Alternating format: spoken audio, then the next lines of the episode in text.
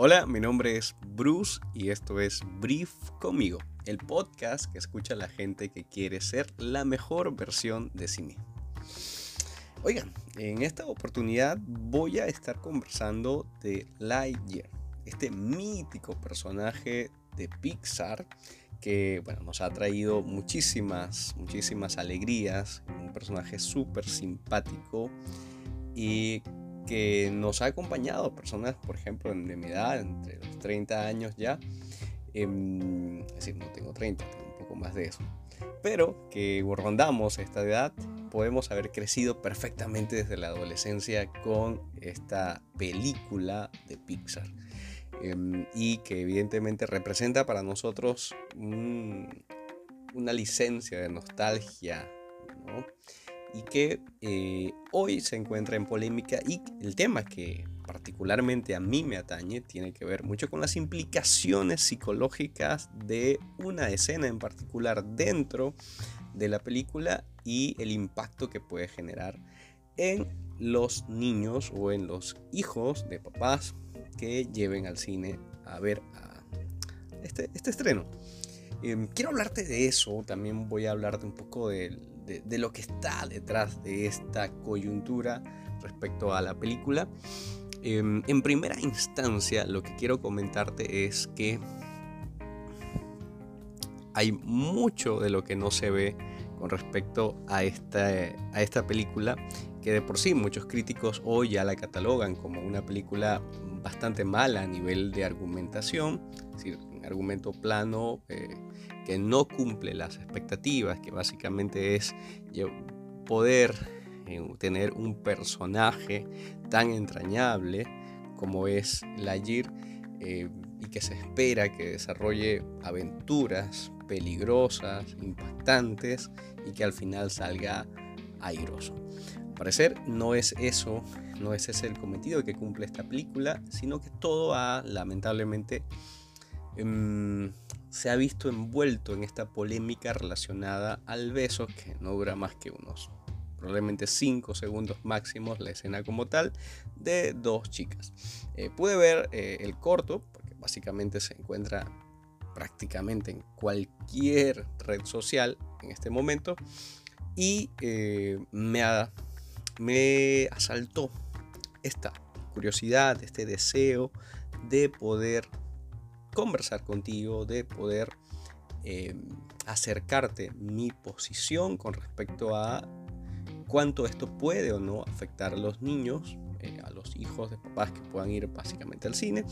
y cómo manejar sobre todo este tipo de, em, de expresión dentro del arte, en este caso el cine, y de cómo poder que esto se convierta en una conversación con tus hijos y no en un drama necesariamente y sobre todo mucho menos en un pensamiento retrógrado que, em, que, que te haga pensar que por ver este tipo de escenas tus hijos puedan tener eh, desarrollar otra preferencia sexual. Vamos a hablar un poco acerca de esto, tema delicado, tema importante y donde también, también inclusive vas a conocer mis posiciones con respecto a la comunidad LGBTIQ y más, eh, incluso poco acerca de, lo político que está detrás de, este, de, esta, de esta polémica y no me eh, enrollo más, vamos a hablar al respecto. A ver, en primera instancia lo que quiero comunicarte es, em, desde mi punto de vista, vamos a empezar primero con generando un contexto y luego de ahí vamos a ir a lo puntual de cómo manejar el tema con tus hijos. En el caso hipotético, en, el caso hipotético de que seas papá de niños entre edades entre los 3 y los 12 años, eh, me parece que son edades como en las cuales más puede haber una, la necesidad de poder conversar esto con tus hijos y, tener un buen manejo al respecto, incluso si eres tío, tía o si conoces a alguien que, eh, que esta información le puede ayudar. Luego vamos a hablar de esto en la parte final de este episodio. Pero al principio quiero conversar contigo desde lo más, desde la esencia y tiene que ver con em, el objetivo del arte. El arte históricamente ha sido una forma en la cual los seres humanos podemos revelarnos ante el poder hegemónico. El arte ha constituido para el ser humano una expresión de rebeldía con respecto al, poder dominante. Ha sido así en la antigüedad, eh, desde épocas muy, muy antiguas, ha sido así en las sociedades un poco más premodernas, pero hoy en día tenemos un arte que está haciendo todo lo contrario, que se está convirtiendo en un, consolador, en un, eh, apañador y apoyador de, del pensamiento eh, preponderante, ¿no? del mainstream llamado, de, esta, de la corriente de pensamiento principal del mundo que nos rodea. Y cuando el arte se convierte en esto, es peligroso, porque mm, eh, empieza a tener un carácter político, un carácter de poder, y pierde la esencia de la subversión que tiene el arte en esencia y su capacidad, su poderosa capacidad de generar crítica y conciencia en las personas. Entonces, desde este, desde este punto de vista, lo primero que debo decirte es que yo no estoy nada de acuerdo con respecto a forzar escenas en películas poco naturales, poco orgánicas, para poder complacer a un grupo eh, de cualquier tipo. Mm, yo creo que no existe nada peor si el propósito es ayudar a una minoría, a que esta minoría pueda ser reconocida, no existe nada peor que forzar a que esto sea expuesto lo mejor que se puede hacer y lo que ha venido haciendo el arte años atrás, porque esto de reivindicar, por ejemplo, a la mujer como heroína en, desde el cine o colocar en escenarios en los cuales podamos notar em, relaciones homosexuales, el cine lo viene haciendo desde hace muchísimo tiempo. Em, me salta, por ejemplo, aquí a priori escenas capítulos como Friends, esta popularísima serie norteamericana donde introducían de manera orgánica relaciones homosexuales que formaban parte eh, natural de esa expresión humorística y que conversaba muy bien en el contexto en el cual se desenvolvía y no desentonaba ni forzaba que las personas tuviesen que em, consumir un producto que no quisieran. Mm, tenemos eh, Terminator como una saga súper conocida, donde tenemos a una heroína como Sarah Connor, por ejemplo, en la década de, los 90 inclusive, donde ya se perfilaba a una mujer como heroína. Y esos son simples ejemplos de una cantidad de otros ejemplos que, eh, que el arte del cine ya había propuesto. Y que sobre todo creo que una de las cosas que más quiero destacar en este pequeño episodio es que eran naturales, eran orgánicas. Nosotros, las personas que consumimos ese tipo de arte, nunca tuvimos controversia ni problemas por la manera como eso era representado. Incluso, más bien, generaban lo que tenían que generar, ese cuestionamiento natural, de decir, oye, ¿por qué no existen más películas o no existen más escenas como estas? Donde de manera natural pueda ser reivindicada este tipo de minoría. Por lo contrario, hoy en día tenemos em, un Hollywood o un Disney que se encuentra, y no podemos ser ingenuos ante esto, se encuentra apostando por lo que es políticamente correcto. Es decir, eh, simplemente tratando de agradar a minorías que en muchos casos son muy desagradecidas con respecto a lo que hacen. Pero el problema mayor no es este, sino el problema mayor es la hipocresía que está incluso detrás de esto, porque sabemos muy bien cómo es la empresa de Hollywood y Disney detrás de todo esto. Lo único que muchas veces le interesa, y principalmente les interesa, es el dinero, no las repercusiones psicológicas ni sociales que pueden tener estas expresiones. Eh, años atrás, así como habían expresiones de este tipo que te acabo de comentar, mucho más orgánicas, también veíamos de parte de ellos una forma inadecuada de presentar a los homosexuales, por ejemplo, como eh, personas caricaturescas, eh, con chistes ridículos, que también, como en ese momento, parte de la cultura y la normalización de las personas era ver a la persona gay como una persona para, como el bufón de turno, el cine y Hollywood se sirvió para eso en muchísimas ocasiones. Hoy en día está tratando de hacer lo que es políticamente correcto, pero nunca se ha convertido en algo honesto que quiera hacernos pensar con respecto a cómo deberíamos de cambiar nuestros pensamientos si queremos apoyar a minorías. En este caso, mi apreciación sobre eh, el arte del cine hoy en día es que está perdiendo mucha naturalidad y mucha capacidad para poder generar crítica y conciencia, sobre todo en el caso de las minorías o la comunidad LGTBIQ. Mm, eso por allí. Quiero comentarte. Lo siguiente que quiero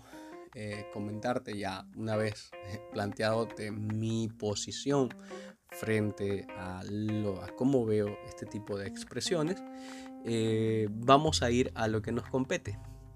¿Qué pasa si un niño, en unas edades muy tempranas, entre unos 3, 8 años, ven escenas como estas? Particularmente este tipo de escena bien puede pasar sumamente desapercibida eh, del ojo del niño. Muy probablemente, primero porque es muy corta, es muy suave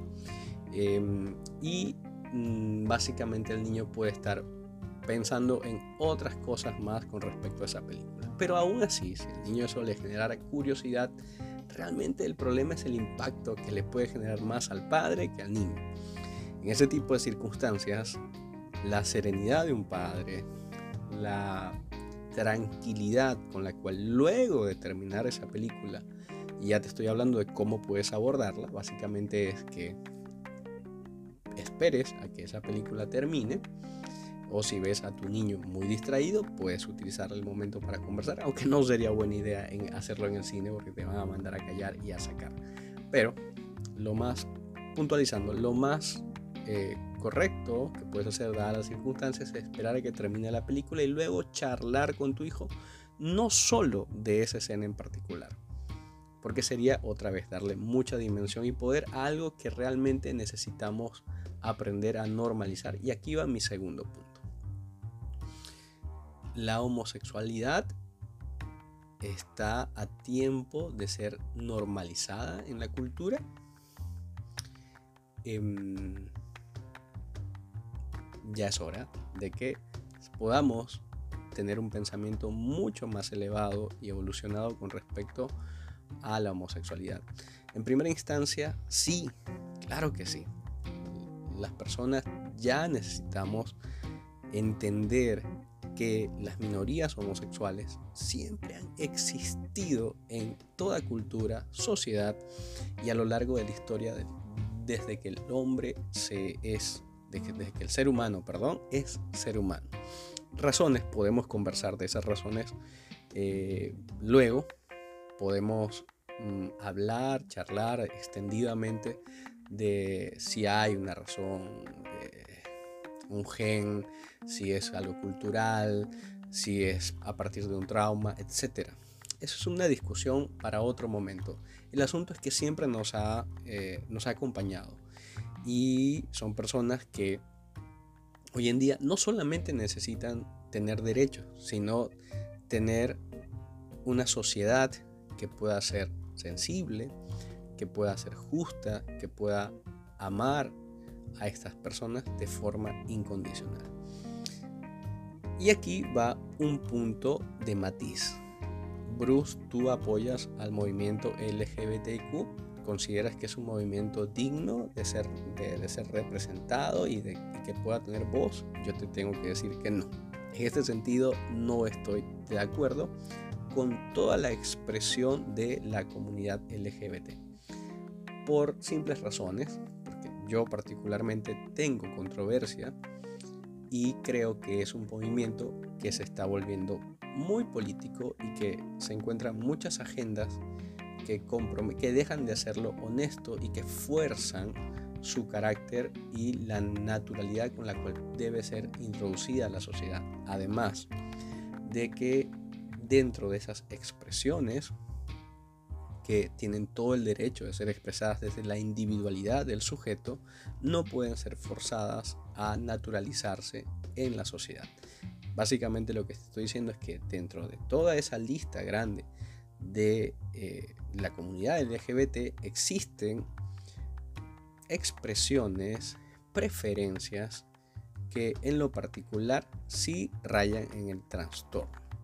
Sí existen problemas psicológicos que se están tratando de normalizar dentro de ese movimiento. Mi posición particular frente a esto es que homosexuales, mujeres lesbianas, eh, bisexuales, son personas que siempre nos han acompañado en, nuestras sociedades, en nuestras culturas, siempre han existido. Este tipo de personas ya hoy en día deberían de tener sus derechos como todo ser humano, deberían de tener eh, la aceptación social tranquila de poder expresar su amor con tranquilidad, con apertura, pero existen otras que aún deben de ser cuestionadas, que aún deben de ser, de ser más que cuestionadas, de repente el término no es aceptado, no, no es completamente correcto aunque cabe también allí, ojo, ¿ah? pero deben de ser reflexionados. Debemos de preguntarnos y tener una, eh, una conciencia crítica y sobre todo informada, educada de, otras, de las otras expresiones, que creo que nosotros, seres de repente que podemos tener, que somos parte de, entre comillas, muy grandes comillas, de, de lo que se conoce como normal, que normal no tiene nada, necesitamos ser más sensibles, más empáticos, pero también mucho más informados de estas otras expresiones minoritarias. En este sentido, lo que quiero comentarte, y ya para cerrar este punto, es que puedas notar que la manera, la forma como tú puedes manejar esta situación relacionada a tu niño, a tu niña que ve este tipo de contenido y que va a seguirlo viendo eh, porque el cine naturalmente va a seguir llevando, dándonos más de este contenido eh, y que lamentablemente un contenido sacado de contexto, con muy poca argumentación, poco orgánico, sin la, la, la capacidad artística de hacernos reflexionar, pensar o disfrutar sobre ello, y esto va a seguir siendo así, lo más importante para ti es que tú como padre puedas con tranquilidad, con serenidad, poder tener una conversación con tu hijo o hija donde puedas educarles con respecto a estas orientaciones y estas preferencias. Tu hijo va a crecer y está creciendo en un mundo donde la expresión de la orientación sexual, llamémoslo bisexualidad, homosexualidad, forma parte natural de la vida en sociedad. Y si tú aún no estás preparado, preparado para darle la, la bienvenida o aceptar eso como parte de nuestra normalidad, muy difícil lo vas a tener con tus hijos porque ellos de hecho ya están preparados y están creciendo de manera natural en este contexto. Son nativos con respecto al mundo de las preferencias y orientaciones. Y te toca a ti aprender a manejar estas situaciones con serenidad, con y sobre todo con mucha información actualizada y que pueda brindarles a tus hijos claridad en este mundo donde las relaciones prácticamente no tienen fronteras. ¿Quieres saber más acerca de esto? De cómo podemos conocer más al respecto de este tipo de expresiones y orientaciones sexuales distintas? Bueno, lo podríamos hacer perfectamente en un próximo episodio. Si te gustó este contenido, puedes compartirlo con tus amistades, con las personas, tus seres queridos. Y si deseas que profundicemos más sobre cómo comunicarle a nuestros hijos pequeños acerca de las preferencias sexuales, eh, ¿Quieres que ahondemos más al respecto de esto? Bueno, déjamelo en los comentarios o házmelo saber a través de mi correo psicobrus.gmail.com o a través de mi Instagram psico.brus, que sería arroba psico.brus. Te espero por allá. Un abrazo gigante. Nos vemos.